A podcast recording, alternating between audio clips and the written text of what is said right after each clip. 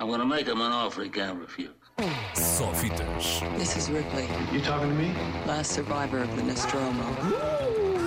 That's a bingo. Com Ricardo Sérgio. Hello, Rick. Go ahead. Make my day. Boa tarde, é uma semana de poucas estreias, até porque estamos em semana de rescaldo da primeira grande cerimónia de prémios do ano, que este ano não foi nem grande, nem sequer foi propriamente uma cerimónia, foi mais um anúncio público. Enfim, despachados os Globos de Ouro, posicionam-se os filmes na linha de partida para a temporada de prémios de cinema, que culmina, claro, no final de março com os Oscars.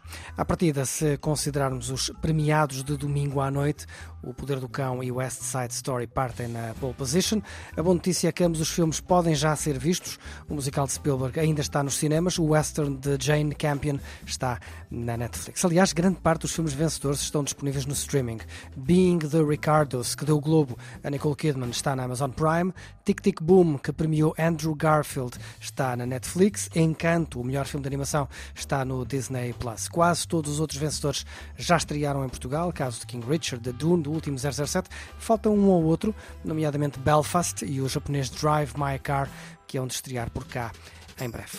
O que estreia hoje são uh, dois filmes, entre outros, mas dois uh, que importa destacar. O primeiro é A Távola de Rocha, documentário sobre a vida e a obra de Paulo Rocha, cineasta fundador do cinema novo português, realizador de Verdes Anos, ou Mudar de Vida, que morreu há 10 anos.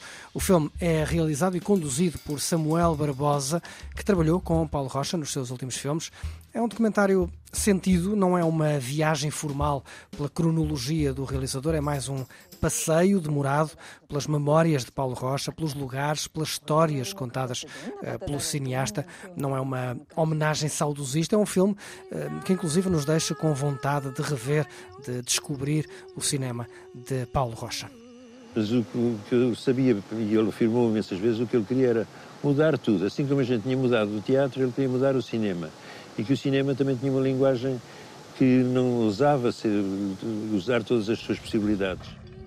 Távola de Rocha estreia hoje com o apoio da A3. O outro filme é o francês Abraça-me com Força, um drama de Mathieu Amalric com lives de cinema indie. Mathieu Amalric, que muitos conhecerão mais como ator, sobretudo nos filmes de Wes Anderson, ou como o antagonista de James Bond no Quantum of Solace, por exemplo. Ora, Amalric é também realizador, já com uma distinta carreira, e neste novo filme adapta uma peça de teatro sobre uma mãe que aparentemente abandona o marido e os filhos, sem percebermos bem porquê.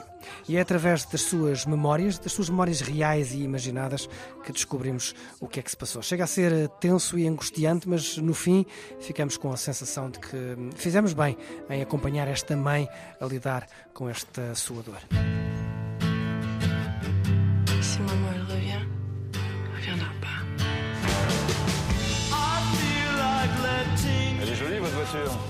Je fais quoi La tomate farcie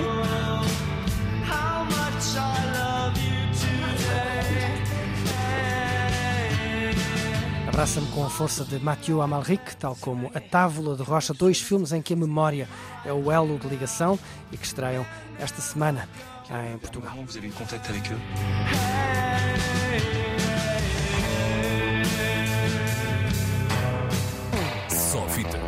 fitas. This is Ripley, You talking to me? last survivor of the Nostromo. That's a bingo. Com Ricardo Sérgio. Hello, Rick. Go ahead. Make my day.